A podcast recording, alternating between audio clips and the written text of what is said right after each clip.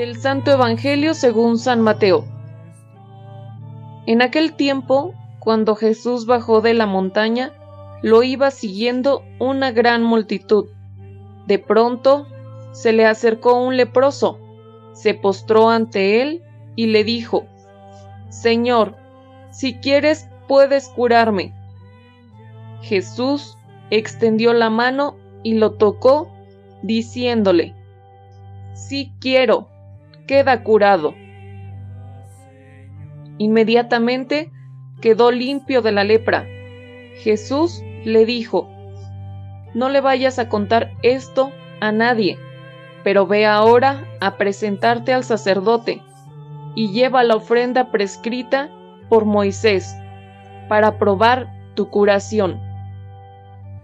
Palabra del Señor.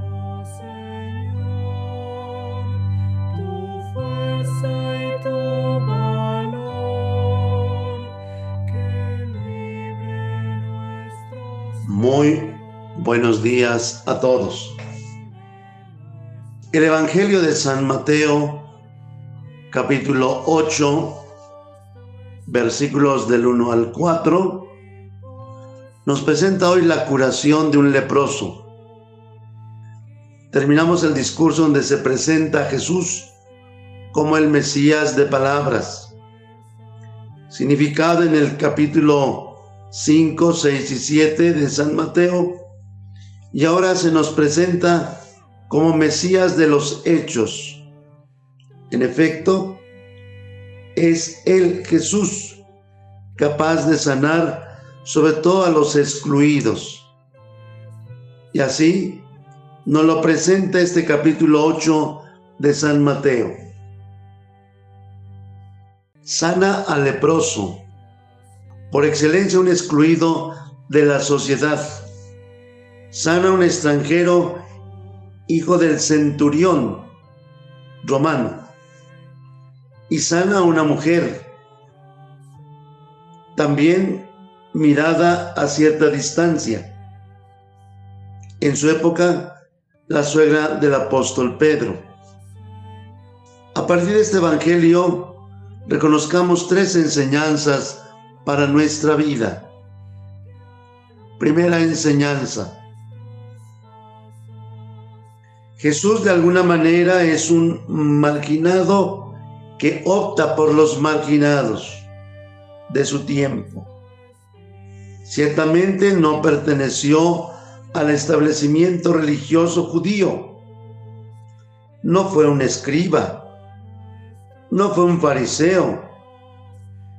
No fue un miembro del Sanedrín judío. De alguna manera reconocemos que no manejó bienes propiedades ni dinero. Fue un itinerante, un predicador, un sanador, y no solo para el pueblo judío, sino también para los paganos. Jesús opta por los excluidos, los leprosos, los extranjeros, la mujer, el pecador público, los pobres. De alguna manera nos enseña a no ser arribistas, a no realizar matrimonio con el poder político o el poder económico o el poder del mundo.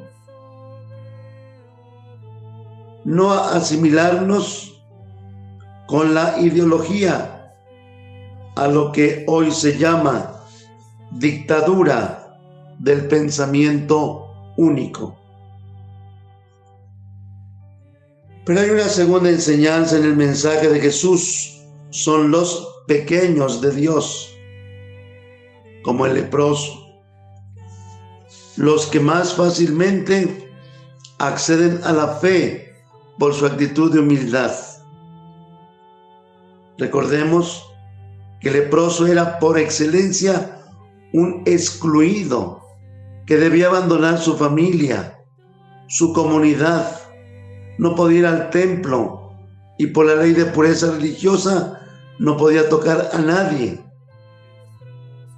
Llevar campana sonando en estribillos y gritar cuando se acercaba a un poblado que era leproso, que nadie se acerca porque les podía contagiar. Es este pequeño de Dios el que en un gesto de humildad nos dice el Evangelio, se acerca y se arrodilla ante Jesús. En un gesto de adoración le dice Jesús, Señor, ¿qué quieres decir? Dios, el que tiene poder y el señorío sobre mi vida, si quieres, puedes limpiarme. Es la actitud que nos invita a tener cuando tenemos lepras, enfermedades, heridas en el alma, cuando sentimos que somos esclavos de resentimientos, de envidias, de orgullos, que no vale la pena cultivarlos como el de las lepras espirituales. Digámosle, Señor, si quieres, puedes curarme. Tercera enseñanza. Nos señala que solo la fe sana. El leproso creyó en Jesús y sanó es que la fe restaura la salud.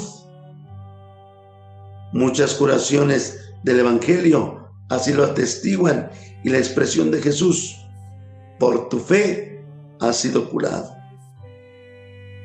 En la pedagogía de Dios, para nosotros, hoy más allá de que te sientas herido o con lepras en tu corazón, vence de alguna manera las leyes del mundo que te dicen, aléjate de los demás.